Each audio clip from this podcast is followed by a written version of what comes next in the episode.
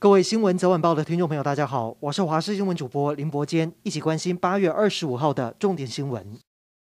台湾二十二号出现第一起来自越南的走私非洲猪瘟肉品流入市面，如今变成厨余，又没有经过高温蒸煮，恐怕会导致猪只染疫。农委会主委陈吉仲形容情况非常严峻，因为警政署大动作清查越南商店，发现移送的十九件走私肉品当中，有四件验出非洲猪瘟阳性，而且出现在养猪大县、彰化、台南。还有高雄，现在最重要的是守住畜牧场，也祭出五大管制措施。在今天晚上将举行跨部会应变会议，要求各县市全面检视养猪场，清查越南商店不明肉品，下架路边电线杆旁的厨余桶，以及针对移工及新住民发送简讯，呼吁不要购买来自家乡的非法肉品。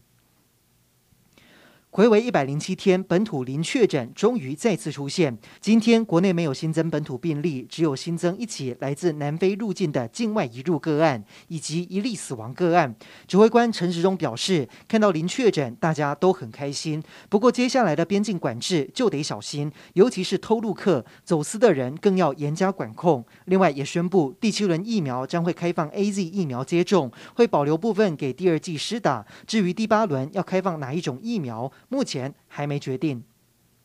陆军航特部正在屏东九鹏基地进行年度的神鹰操演，阿帕契、眼镜蛇等攻击直升机以及 OH 五八 D 战搜直升机都朝海面发射地狱火飞弹。不过昨天也出现阿帕契直升机拖把。阿帕奇直升机开火之后，地狱火飞弹打中离海岸约两百公尺的礁石，附近明显没有事前布置的标靶。不过，其他阿帕奇直升机则是顺利命中，而 OH 五八 D 战搜直升机同样试射地狱火飞弹的画面，则是近年来难得曝光。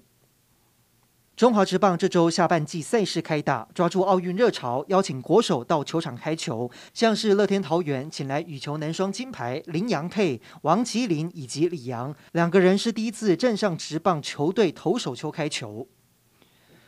王麒麟和李阳在东京奥运表现亮眼，代言邀约更是一箩筐。但是有周刊爆料，林洋的经纪人吴一伦为他们接下悠游卡代言，却使得两个人深陷公务员不得兼差的争议。对此，吴一伦大声喊冤，他澄清悠游卡是很单纯的肖像授权，一切合法，完全是有心人士见缝插针。就连王爸爸似乎也做最坏的打算。他说：“如果土银不要我们，那也没有办法。”